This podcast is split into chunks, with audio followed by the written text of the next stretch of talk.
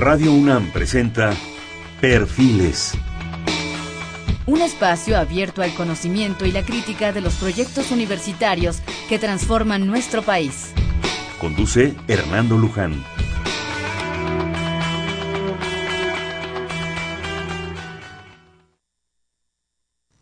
¿Qué tal? ¿Cómo están? Buenas noches. Nuevamente estamos aquí con ustedes. Este es Perfiles, un espacio en donde conversar con las mujeres y los hombres que día a día forjan nuestra universidad.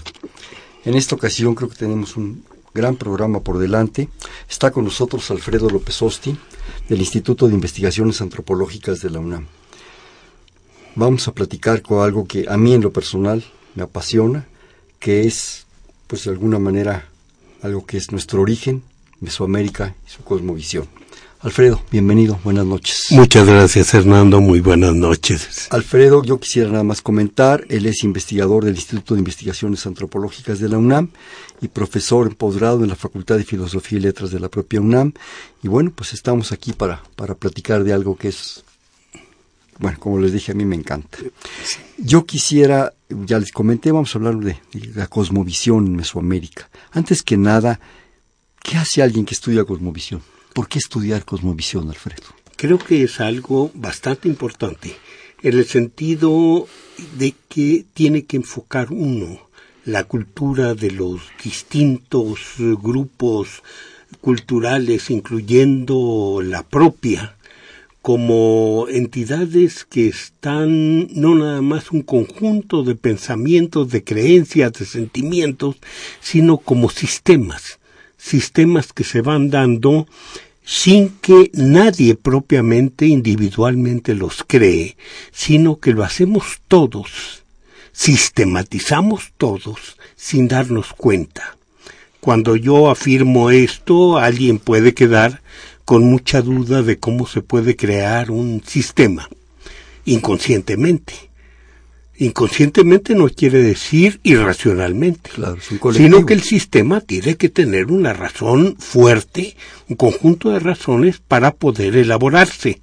Y entonces yo casi siempre, cuando mis alumnos me formulan esta pregunta, equiparo la cosmovisión en general con una parte de la cosmovisión, que es la lengua vamos a suponer que la lengua tenemos que pensar en ella como un sistema, un sistema dinámico, un sistema que está cambiando, pero a fin de cuentas un sistema. ¿Qué quiere decir esto? Que tú no podrías comunicarte con nadie si no siguieras un conjunto de reglas. ¿Quién inventó esas reglas? ¿Quién inventó la gramática?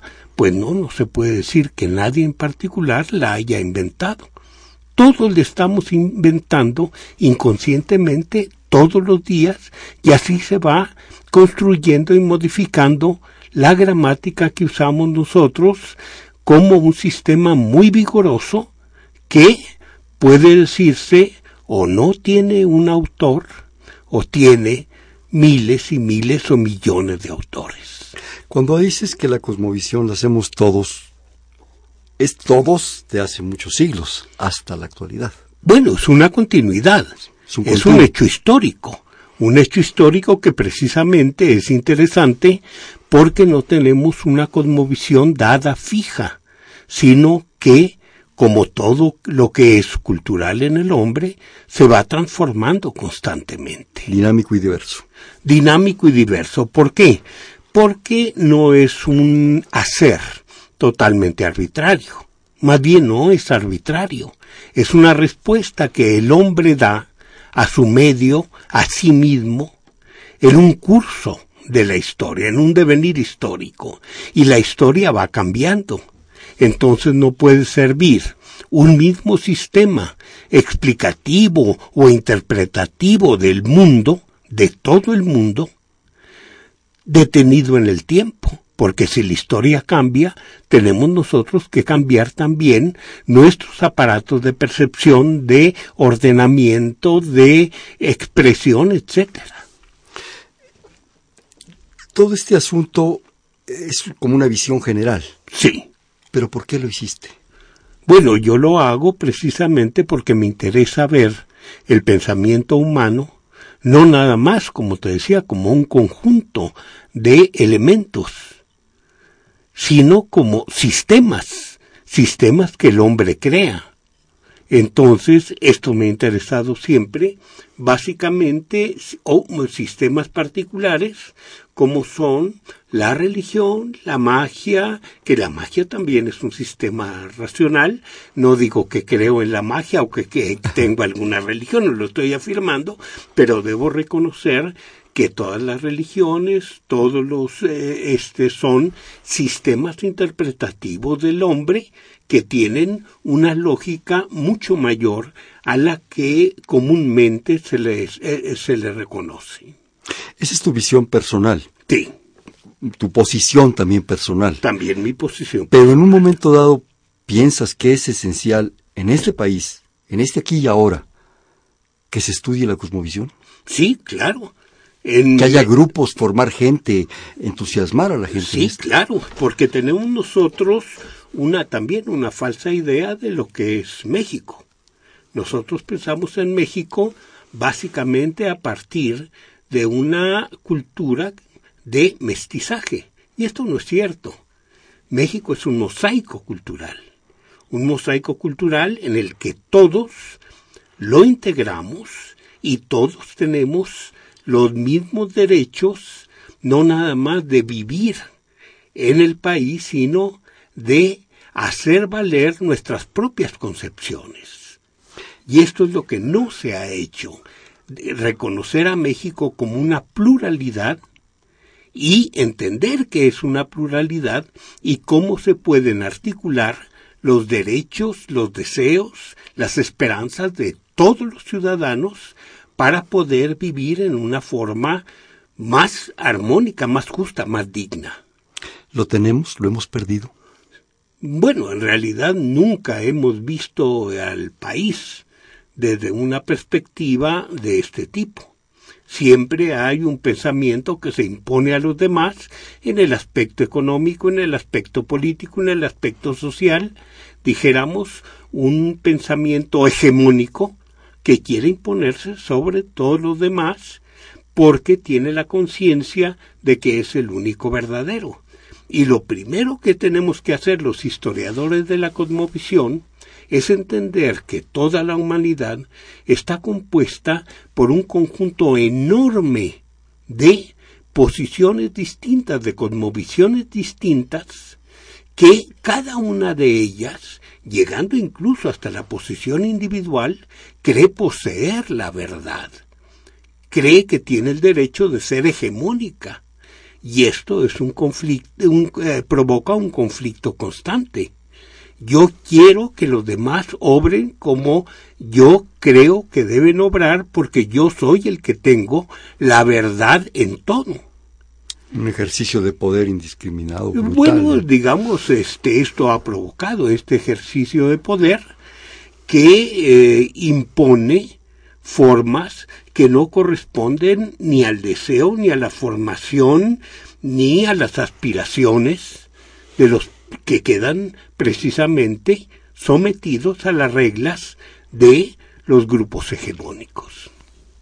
Todo esto de la cosmovisión, en el caso concreto del que vamos a hablar, se da en un espacio que es Mesoamérica. bueno, eh, tenemos que ver Mesoamérica como uno, una de tantas tradiciones productoras de cosmovisión.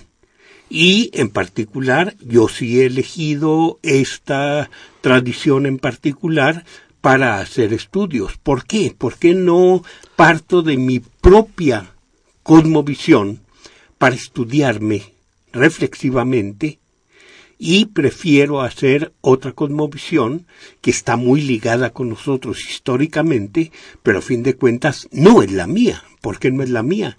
Porque de la existencia de Mesoamérica al presente ya han traducido, ya han pasado cinco siglos.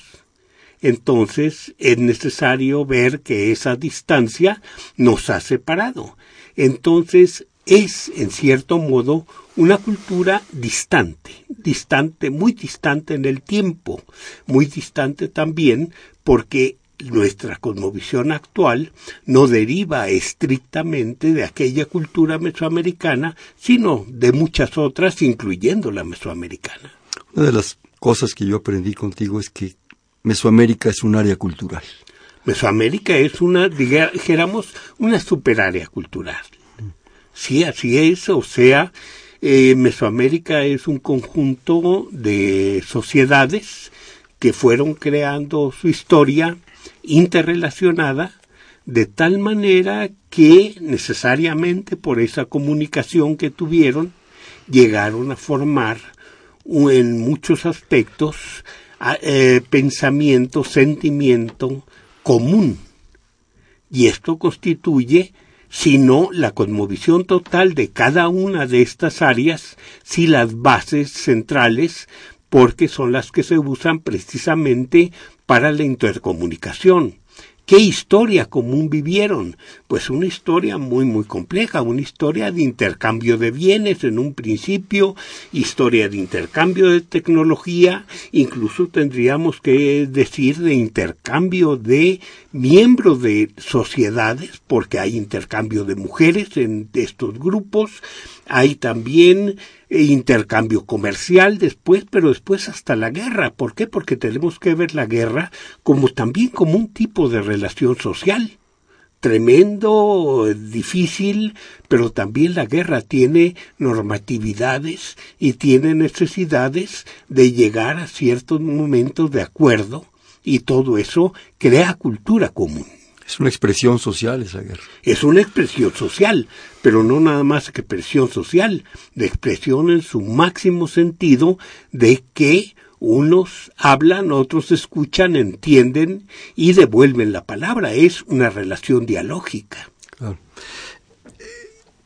Debo confesarlo, eh, Alfredo me hizo favor de regalarme un pequeño libro digo pequeño porque el formato es pequeño, pero, pero el contenido me sorprende, se llama Las razones del mito, la cosmovisión mesoamericana. Un poco sobre este libro y vamos a platicar. Yo quisiera que, que, bueno, son varios capítulos, vamos, como se dice, empezar por el principio. Bueno, no ya no tan principio. en, en, el, en la parte de taxonomía dices algo que me encanta, así empieza. Para conocer el mundo debemos dividirlo seleccionarlo, agruparlo y tratar de explicar la naturaleza y el movimiento de sus partes por medio de la analogía. La clasificación es una de las primeras actividades intelectuales de nuestra existencia. Cada cultura posee sus propias bases clasificatorias. Para poder comprenderla tenemos que preguntarnos por su forma particular de dividir y ordenar el mundo. Sí, bueno, podemos entender por taxonomía algo tan particular, tan complejo, tan elaborado como es la taxonomía de los biólogos, con sus nombres latinos, etcétera. Pero taxonomía va mucho más allá, la taxonomía va mucho más allá. Tendríamos que esperar, eh, empezar eh, con los individuos recién nacidos Tú no puedes imaginar un niño que tiene unos cuantos días de nacidos que no empiece a crear también sus taxones. No puede confundir. En momentos se le presenta una persona, en momentos otra persona, en momentos otra persona. Él tiene que hacer una distinción y una separación. Dijéramos tal vez la primera taxonomía sería madre no madre ¿Por qué? Porque entre, todas las personas que se le aproxima sin que él tenga noción todavía de lo que es una persona, hay una, hay una entidad que le es más favorable que las demás y a la que él marca su preferencia. ¿Con qué? Con olores, con sabores, con este, sensación de tacto. Pero el niño ya está haciendo una distinción. Crece el niño, vamos a suponer y el niño empieza a ver que hay otros seres a los que tampoco puede definir. Y se acostumbra a verlos como, dijéramos, un perro y entiende vagamente que es un perro como un ser al que hay que tratar con un cuidado dado eh, y que es muy agradable tenerlo cerca, pero siempre y cuando se haya ciertas precauciones, etcétera, etcétera. Y al día siguiente ve un gato y él dice perro. ¿Qué está haciendo? También su taxonomía.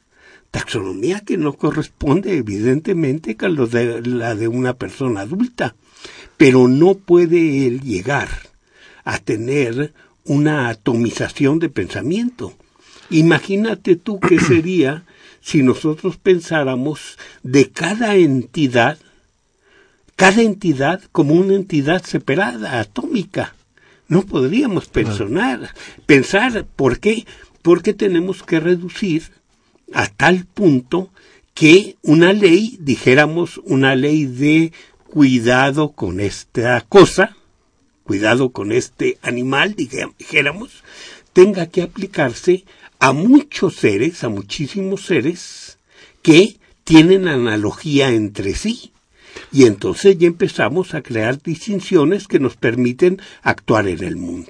Y en cuanto a la taxonomía en la cosmovisión, Alfredo, ya concretamente. La taxonomía en la cosmovisión es muy interesante y se presenta un fenómeno que todavía los antropólogos no han eh, discernido si se trata de algo que es eh, propio de las distintas culturas o eh, algo que es indiscutiblemente propio de la naturaleza humana.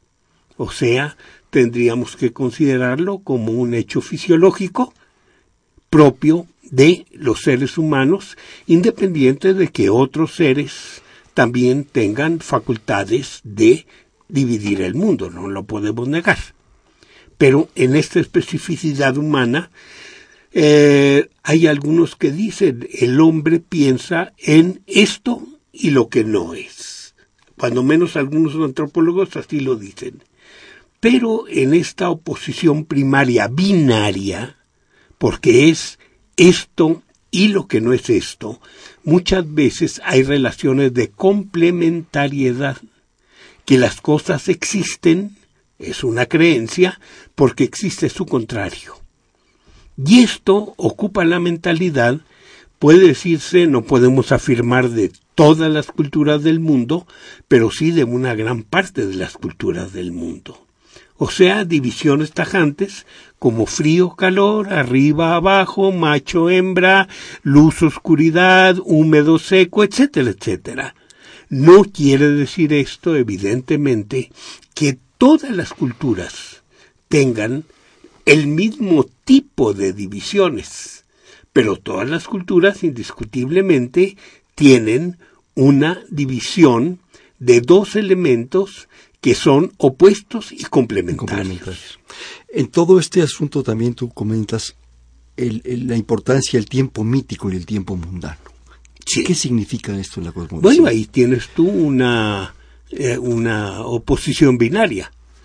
A uno le pudiéramos llamar el ecúmeno, derivado de la palabra griego oikos, la casa, que podemos asignar al mundo, al, eh, la, la ubicación, tiene una ubicación nada más, al tiempo-espacio propio de las criaturas, pensando que hay dos tipos de seres, al menos unos que crean y otros que son creados. Entonces, si pensamos en dioses, tendríamos que ver que los creados o sea, los seres humanos, los árboles, las plantas, las rocas, todo pertenece a un mundo que fue creado también. Y esto podemos llamarlo ecúmeno. ¿Cómo llamaríamos al otro mundo al que sí es exclusivo de los dioses y de las fuerzas sobrenaturales. Al otro le podemos llamar, simplemente también usando la misma etimología, anecúmeno, o sea, lo contrario a lo que es el ecúmeno, lo que no puede ser casa de las criaturas.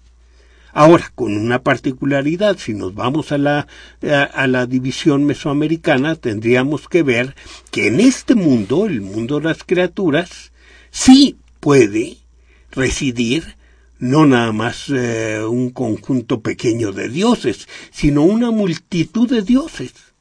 Es más, hay dioses que vienen y se van, vienen y se van cotidianamente, pero el mesoamericano imagina que todo su mundo está invadido, movido, dinamizado por esas fuerzas que vienen del otro mundo. Y que son movibles, eh, efímeras, regresan, van, como tú dices? No, son permanentes o son efímeras. Pero hay unas, por ejemplo, que son dioses que llegan en forma de tiempo. De tiempo. Sí, el tiempo es divino. Es una sustancia, según el mesoamericano, que viene de otro mundo, pasa por este, cumple su misión en este, trabaja en este y se va. Entonces, uno es, digamos, un mundo lleno de potencialidades del ser. Y en el otro es donde el ser se realiza cambiando constantemente. En este mundo hay presente, pasado, futuro. En el otro mundo, no. Hay un presente absoluto de todo lo que existe. Es un tiempo diferente, es un, Un momento tiempo, diferente. un tiempo, espacio totalmente diferentes. Después nos, nos comentas también sobre la expulsión del paraíso y el destino de los hijos. ¿Había Bueno. en Mesoamérica ese concepto de paraíso? Sí, claro. Bueno, hay el concepto, Porque no le llamemos paraíso, no. Judeocristiana, muy, sí, sí, sí, no, no le llamemos paraíso, o llamémosle paraíso, pero entendiendo que es una cosa distinta. Hay la idea precisamente de que el otro mundo, el anecúmeno, es el que crea este mundo. Este mundo vive en un tiempo dado que desaparecerá. ¿Cuándo? No sabemos cuándo. Pero según el mesoamericano, algún día el mundo concluirá. Y el otro mundo, como es eterno presente, seguirá como siempre, El del anecúmeno. el del anecúmeno. Entonces, ¿cómo explican la existencia de este mundo? Como un producto del anecúmeno. Y entonces, si tú te pones a pensar cómo se dio este mundo, tienes que envolver todas estas ideas de procesos que se realizan y permanecen. Es una cosa difícil de explicar esto de eh, realizarse y permanecer siempre presentes en el otro mundo que dan como producto la existencia de este mundo. O sea, el mundo fue creado. Fue creado desde el otro mundo, desde el mundo de los dioses. Entonces hay mitos que se refieren a esto, muchos mitos. Los mitos son aventuras divinas que cambian mucho, evidentemente. Unos los cuenta de un modo, otros de otro, pero en el fondo todos están explicando un proceso cósmico que produce algo. Entonces, en este mito al que tú te refieres, del paraíso, existen precisamente el padre y la madre, o sea, Dios, pero Dios también concebido de la manera de taxonómica de opuesto complementario. Dios no puede existir en su forma masculina si no existe la femenina. No puede existir en la forma femenina si no existe la masculina. Siempre es ese binario. Siempre es binario porque si no es binario no hay movimiento. Entonces, si tú tienes este concepto de que hay padre y madre, es posible que veas que este movimiento es productivo y que tendrán hijos. Entonces explica un lugar muy ameno en que viven el padre, la madre y multitud de hijos. Pero estos hijos llegan a cometer un pecado. ¿Qué es un pecado? Algo que rompe una continuidad improductiva. Un pecado es algo que rompe la monotonía y que crea una cosa distinta. Y aquí varían los pecados, pero uno de ellos, muy interesante, se acerca curiosamente a la narración bíblica, porque existe en ese paraíso un árbol, y hay una prohibición de arrancar flores o ramas del árbol, o de herir al árbol. Cuando uno lee esto la primera vez en los mitos antiguos, dice esto es una copia de la Biblia. Pero cuando uno ve los códices que indudablemente son anteriores a la llegada de los españoles, se da cuenta que no, ya existía aquí este concepto del árbol herido por los dioses que emana abundante sangre. Entonces, ¿qué es lo que pasa? Se da una orden. Y esta orden es desobedecida. Los eh, hijos rompen las ramas. Los padres corren de aquel lugar deleitoso a los hijos y les dicen ustedes se me van y van a vivir a otro lugar. ¿Cuál es el otro lugar? Y les señalan la superficie de la tierra ya de este mundo. Y les dicen arriba y abajo de esta superficie. Cuando tú lees arriba y en el inframundo, en el Mictlán, en la parte dedicada a los muertos, te das cuenta de lo que están hablando, es un ciclo.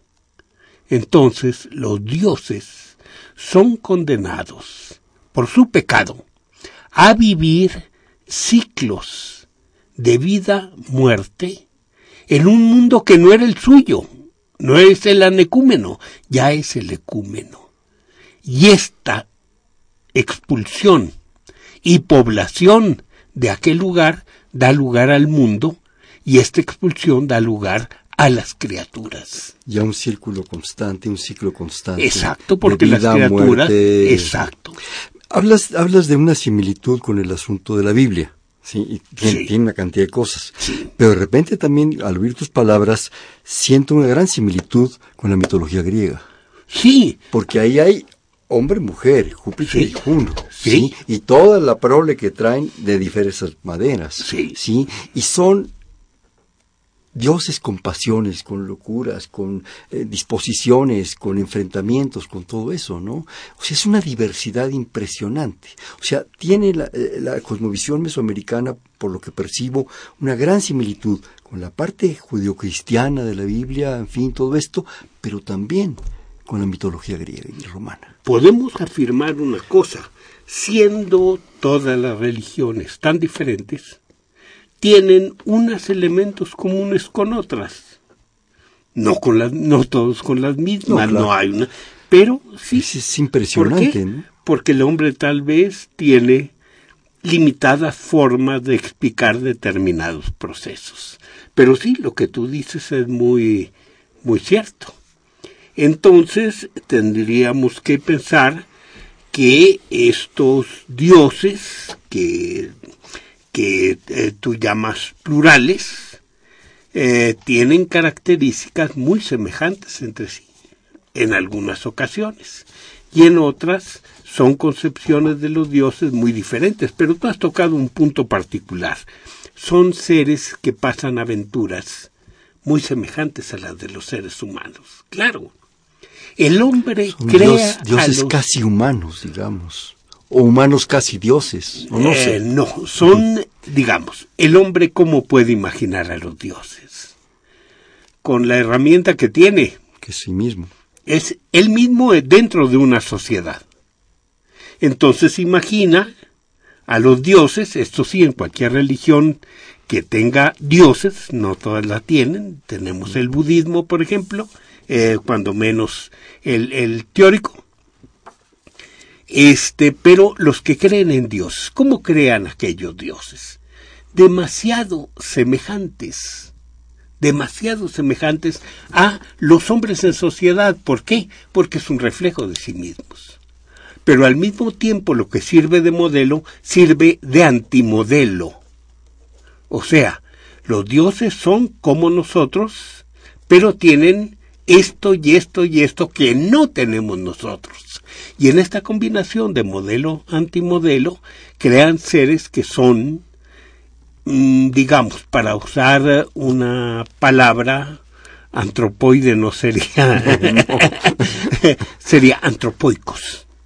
No quiere decir esto, y hago la aclaración, antropomorfos. ¿Por qué? porque los dioses incluso pueden tener, y esto lo tenemos en muchas religiones, pueden ser somorfos. Claro. O pueden tener formas de árboles, o pueden tener otras formas. No andaba Júpiter disfrazado de cisne para ver si hacía sus asuntos. Pero no se trata de la forma, se trata de la concepción de seres que piensan, con la forma que sea, pero piensan como seres humanos, sociales Y quiero resaltar lo social. Si fuera un ser humano y no contáramos lo social, no pudiera ser compasivo, no pudiera ser bueno, no pudiera ser malo, no pudiera ser vengativo. Pero sin dejar de ser Dios. No, sería Dios, pero no pudiéramos atribuirles todos estos que siempre se atribuyen a los dioses, porque estas son calidades sociales. Entonces, el hombre se proyecta socialmente en los dioses y cuando crea los mitos, cuando estos seres son sus personajes, les da aventuras. No es lo mismo explicar un proceso cósmico diciendo A más B igual a C en una forma totalmente estéril, que llenándolo de arte, llenándolo de literatura, de aventura. Entonces tenemos que también en su comportamiento necesitan ser muy sociales, sociales para convivir o para matarse unos con otros. También el homicidio es social. Sí. Entonces, ellos reflejan todo lo que es la sociedad porque están creando una narración que capta. Dijéramos, el hombre está creando un relato que te hace que te acuerdes siempre de aquel proceso y que al mismo tiempo aquel proceso te arrobe, te emocione. No es lo mismo, que recordar un mito en el que tú crees que un mito en el que tú no crees. Claro. Tú puedes leer el mito griego y te, te gusta mucho y todo, pero imagínate lo que sería para alguien que cree en eso estar oyendo una narración de un mito. Claro. Alfredo, ¿me permites hacer un corte de estación? ¿Cómo no? Estamos en Perfiles, un espacio en donde conversar con las mujeres y los hombres que día a día forjan nuestra universidad. Estamos platicando con Alfredo López Austin del Instituto de Investigaciones Antropológicas y de alguna manera comentando un libro que yo les recomendaría que se llama Las razones del mito, la cosmovisión mesoamericana de ediciones Era. Estamos en el 55 36 89 89. Ya se nos fue.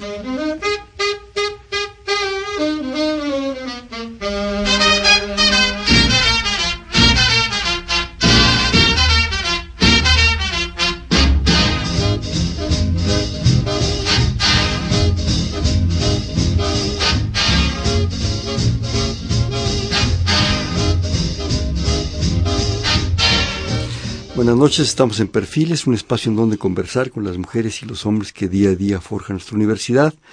Les comentábamos que estábamos platicando con Alfredo López Austin del Instituto de Investigaciones Antropológicas, básicamente sobre el libro Las razones del mito, la cosmovisión americana de ediciones Era.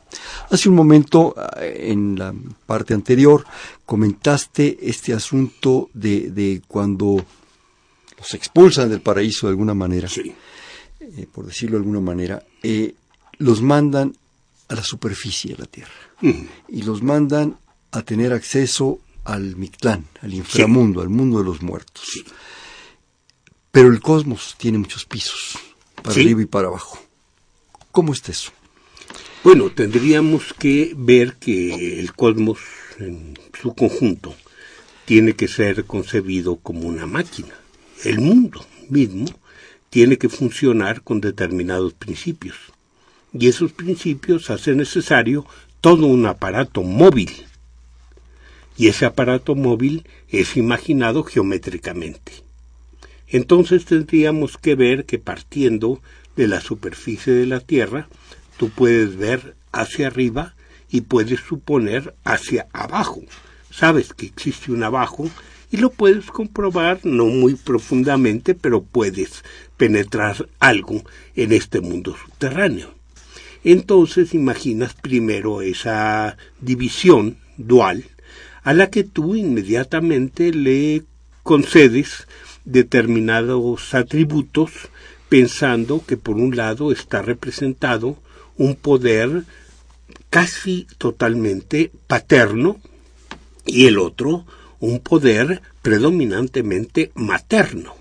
O sea, arriba el cielo lo concibes como el dominio del gran padre y abajo el dominio de la gran madre. Pero esto no es tan sencillo.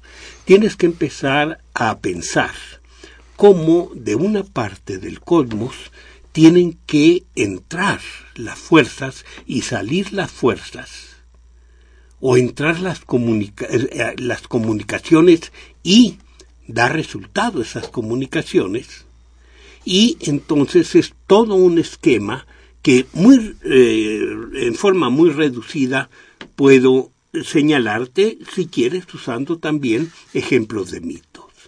Originalmente todo está concebido con un origen femenino. O sea, primariamente piensan en la mujer. La explicación es muy obvia. Los hombres nacen de mujer y las mujeres nacen de mujer. El origen es la mujer. Entonces pensemos en un ser inicial que es un ser que tiene características no muy ordenadas. ¿Por qué no muy ordenadas? Porque todavía no se establece precisamente el, eh, orden que marca la máquina que va a marcar en el futuro aquella máquina. Entonces se dice que dos dioses tronchan a esta diosa madre que tiene forma de, o de pez o de cocodrilo o de rana con dientes, varían las concepciones de tiburón este, en algunos lados, la cortan en dos partes. Y al cortarla en dos partes y están cortando para formar un opuesto complementario. Entonces suben una parte y bajan la otra.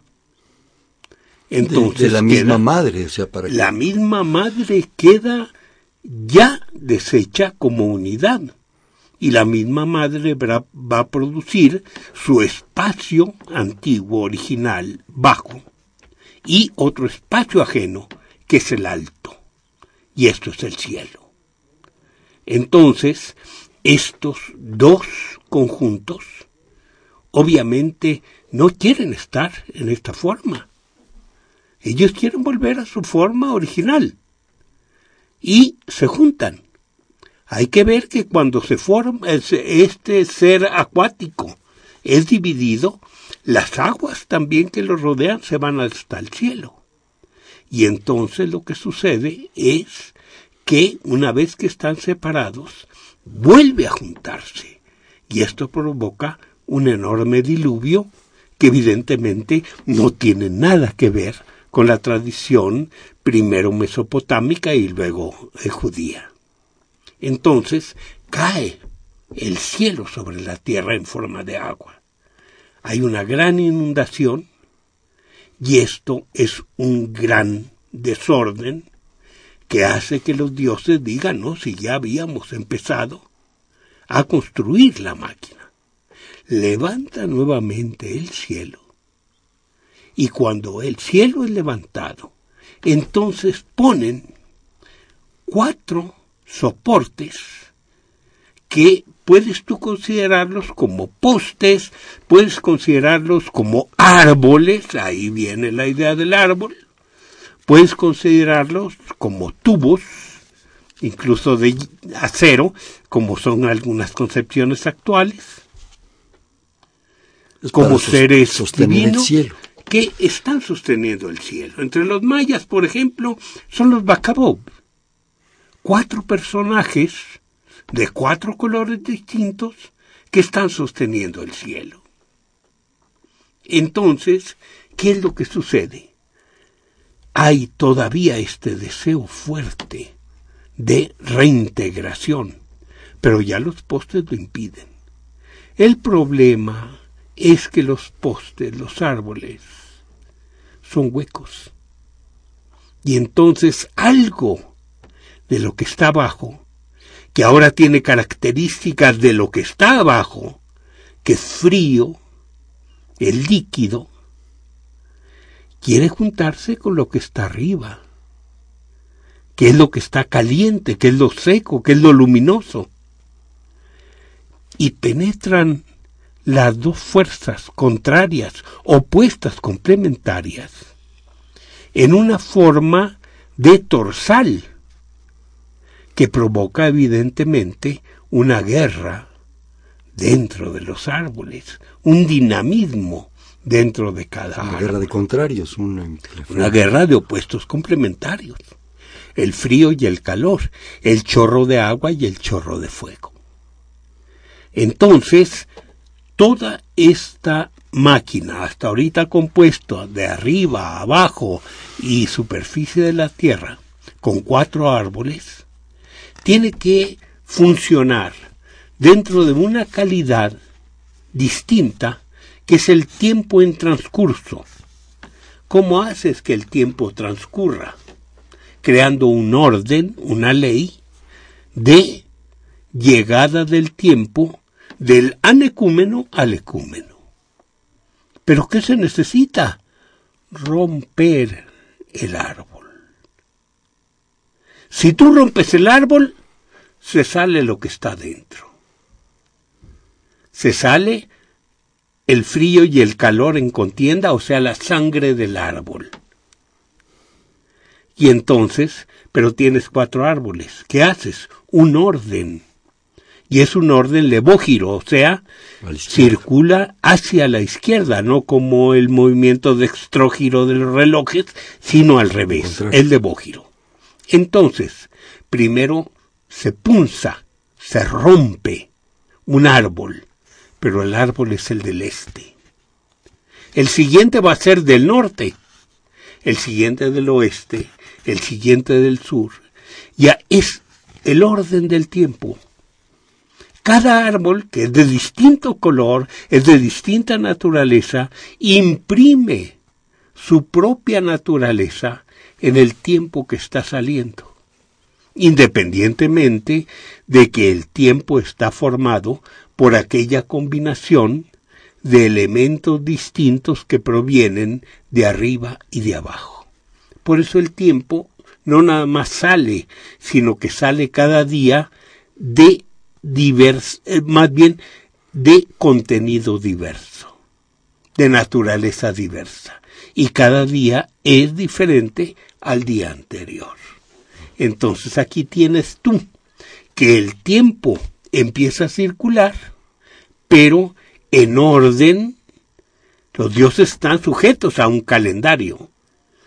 El, tiempo circula en orden y circula diverso para formar la variedad de acontecimientos que suceden en el mundo. ¿Qué produce el dinamismo?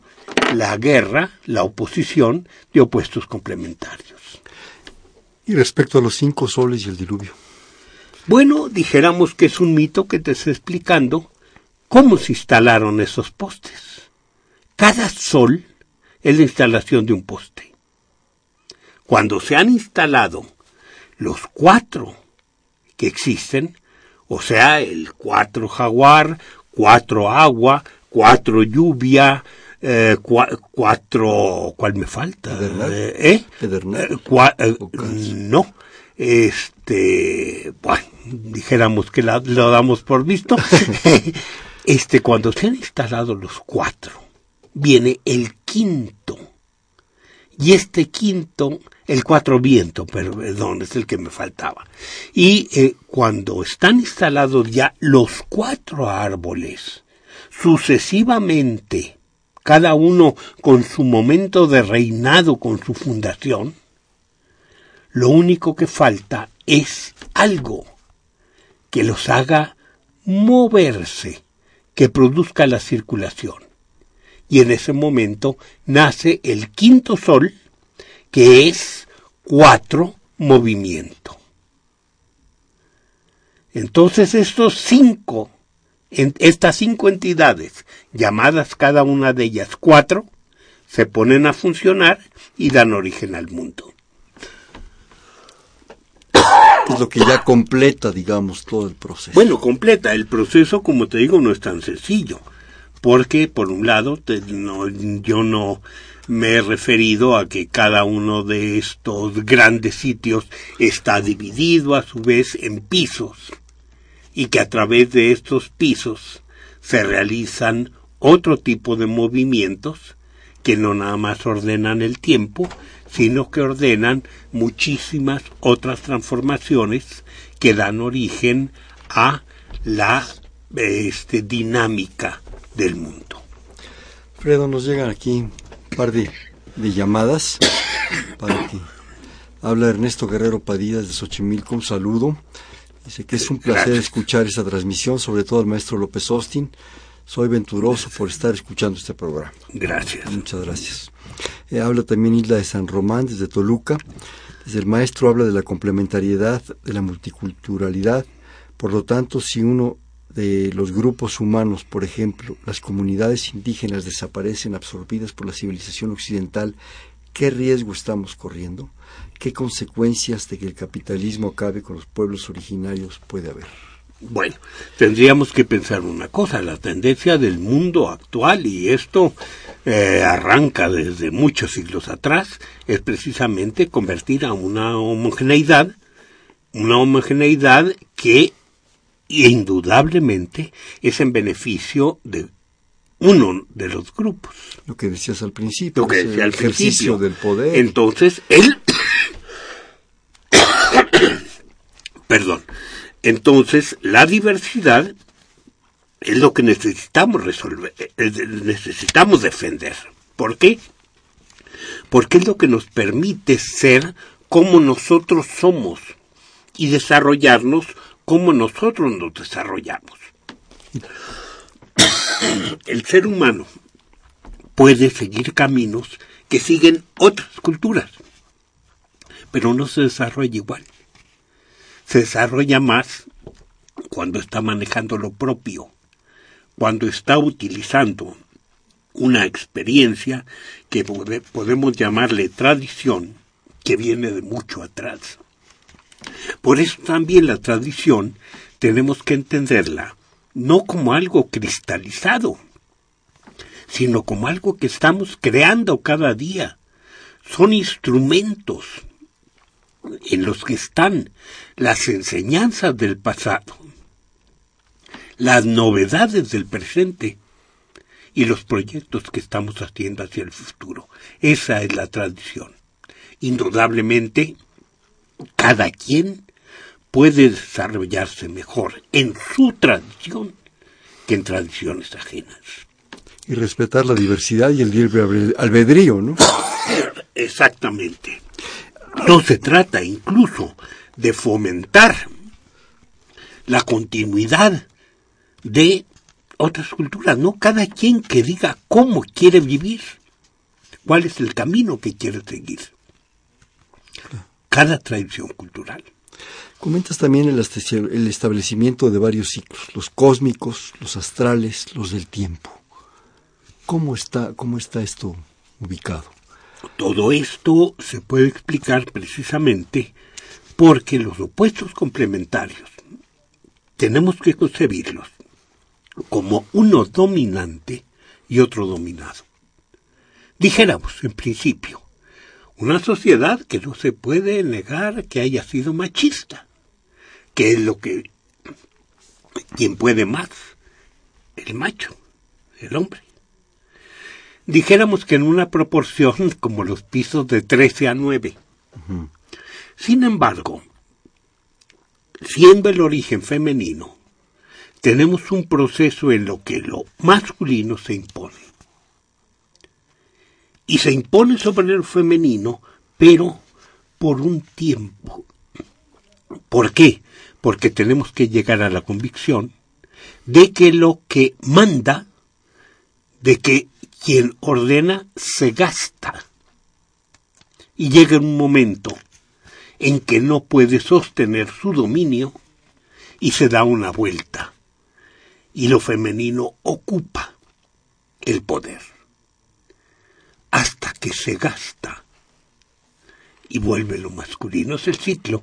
Son ciclos constantes. Son los ciclos. Eso es lo que ocasiona los ciclos. Debemos pensar en el sol y en, la en el sol, eh, perdón, en el día y en la noche.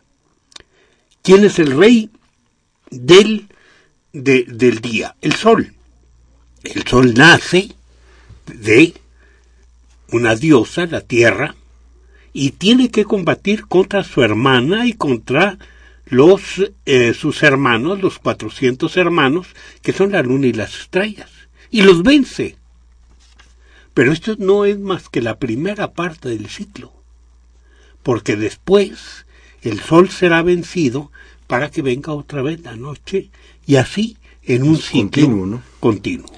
Que es lo mismo el sentido de la- del ciclo de la vida y la muerte. Exactamente el mismo sentido de los astros en el cielo. Es, es la idea de que el movimiento no es tan simple. El movimiento también está estructurado por leyes. Y el sentido de la vida humana, Alfredo. El sentido de la vida humana tenemos que considerarlo de una manera muy diferente al sentido de, de la vida humana eh, en otras religiones. Aquí tenemos que ver que el hombre es un conjunto de elementos de materia muy pesada y elementos de materia muy ligera, dijéramos almas. Pero son varias las almas. Entonces el hombre es una conjunción hay que ver que la muerte es considerada como una disyunción. Entonces el sentido de la vida humana está durante la vida humana, cuando el individuo es íntegro, está completo. Ya después, cada elemento se irá por su lado. Se piensa en el otro mundo, sí, pero es un alma nada más, una sola alma, la que se va al otro mundo. ¿Y para cuánto? ¿Por cuánto tiempo? Pues en cuando menos para los mexicas por cuatro años. ¿Qué es lo que pasa después? Entra una recirculación. El alma pierde toda individualidad, toda su historia, deja de ser el hombre que vivió sobre la tierra, se va borrando, y cuando ya está totalmente borrada, vuelve a nacer en otro ser humano que ya no es él sino que es alguien, alguien que tiene su propia especie. Y esto pasa con todo lo demás, con las rocas, con las plantas, con los árboles. Siguen esta misma idea de destrucción y renacimiento. Todos tienen alma. Desgraciadamente nos quedan un par de minutos, tres minutos.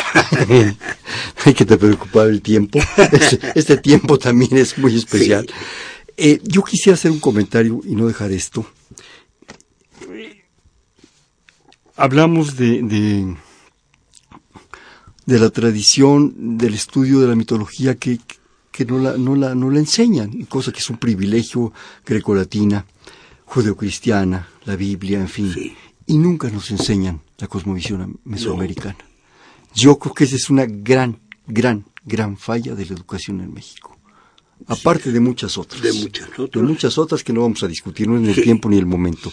Pero si no conocemos esto, si no por lo menos tenemos una percepción, aunque sea muy básica, muy fundamental, menos vamos a saber quiénes somos. Exacto. Menos vamos a entender ese sentido de la vida humana del mexicano o de lo que suponga ser mexicano. O de los muchos que somos mexicanos de distinta manera de ser, cada uno con el derecho de ser como su propia tradición lo demanda. Indígenas, ladinos, mestizos, lo que sea. Eh, eh, digamos, extranjeros que Extranjeros. vienen también aquí tienen todo su derecho Sí. de ser como ellos quieren ser. Claro. Y eso, eso a mí me da un poco de, de- de tristeza, me da un poco de, de- agobio. Siento que en un momento dado eso, eso nos, nos genera, a mí me genera una especie como, como de azoro, ¿no? ¿Qué- qué- ¿Por qué, ¿Por qué esto, no? Y si me permites, yo quisiera obsequiar un pequeño fragmento de la suave patria López Velarde, que dice, refiriéndose a Cuauhtémoc, dice, joven abuelo, escúchamelo arte, único héroe a la altura del arte. Anacrónicamente, absurdamente, a tu nopal inclinas el rosal, al idioma del blanco tú lo imantas, y es surtidor de católica fuente que de responsos llena el victorial, zócalo de la ceniza de tus plantas. No como a César el rubor patricio te cubre el rostro en medio del suplicio. Tu cabeza desnuda se nos queda hemisféricamente de moneda. Moneda espiritual en que se fragua todo lo que sufriste, la piragua prisionera, el azoro de tus crías, el sollozar de tus mitologías, la malinche, los ídolos sanado, y por encima, haberte desatado del pecho curvo de la emperatriz, como del pecho de una codorniz. Una brevísima conclusión, Alfredo, de este programa tan grato. ¿Qué, nos puedes decir? Nos quedan segundos, pero no me importa. Bueno, simplemente que debemos pensar todos en el valor que tenemos con, siendo este mosaico de culturas.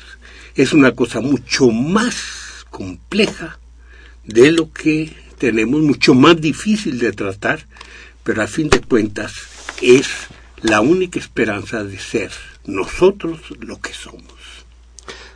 Rápidamente, siempre jugamos al final de este programa un bote pronto. Yo te digo una palabra y tú me dices inmediatamente la que se te ocurre. El México de Mesoamérica. Bueno, no es todo. Yo lo diría como alguien que nace fuera de Mesoamérica.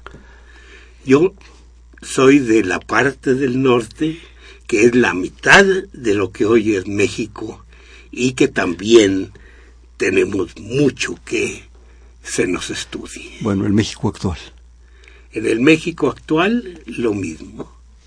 Tendríamos que ver la pluralidad que somos, la forma en que reducimos diferencias o provocamos diferencias, creando semejanzas y diversidades como algo dinámico propio de la historia al día que estamos viviendo.